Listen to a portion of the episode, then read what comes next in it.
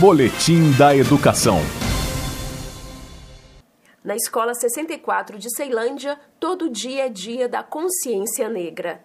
Ao longo de todo o ano letivo, os 700 alunos das séries iniciais estudam sobre diversidade étnico-racial e cultural, aprendem sobre a história africana e afro-brasileira e também são orientados a combater o racismo. Para trabalhar todos esses temas, o professor Marcos Reis idealizou o projeto Orgulho e Consciência Negra.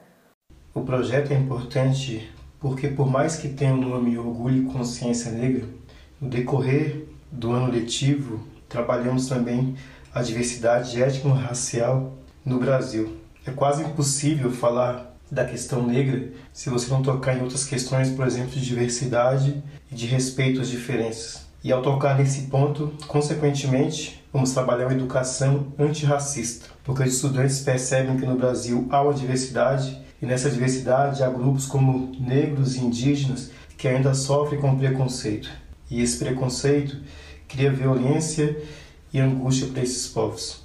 A cada bimestre, diferentes atividades pedagógicas são realizadas, como explica o professor Marcos Reis. Ao escrever o projeto, pensei nos momentos de festividades e culminâncias que acontecem nas escolas. É comum no primeiro bimestre trabalharmos a Semana de Educação para a Vida. Sendo assim, foquei nas diversas famílias que formam o país, com suas características herdadas dos povos indígenas, dos povos europeus, africanos e asiáticos. Já no segundo bimestre, por conta da festa junina e por ser uma festa religiosa, o foco fica para a diversidade religiosa e o respeito que devemos ter pelos sagrados de cada um bem como respeito por aqueles que não têm religião também. No segundo semestre, a temática antirracista também é realizada a partir da mesma metodologia.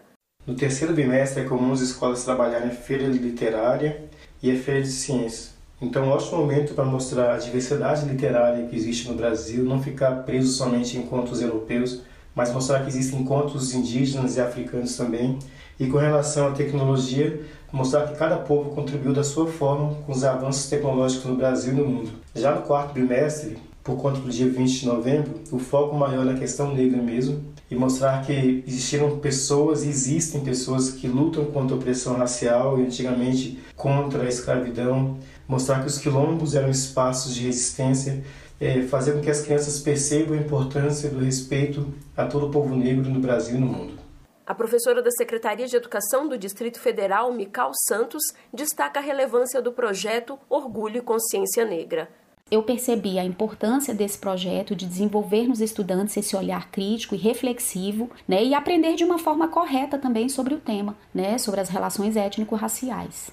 Depois de tanto trabalho, veio o reconhecimento.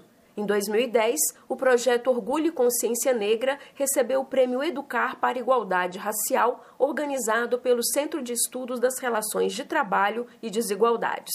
Sobre essa conquista, o professor Marcos Reis destaca.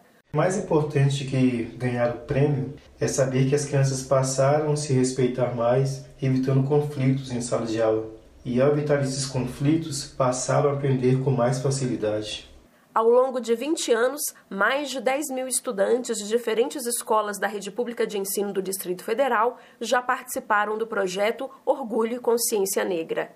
Esse trabalho tem respaldo nas leis 10.639 de 2003, que inclui no currículo oficial a obrigatoriedade da história e cultura afro-brasileira e africana no âmbito escolar e da Lei 11.645 de 2008, que reforça o ensino da questão africana e também indígena nas escolas. Jaqueline Pontevedra, da Secretaria de Educação, para a Cultura FM. Boletim da Educação.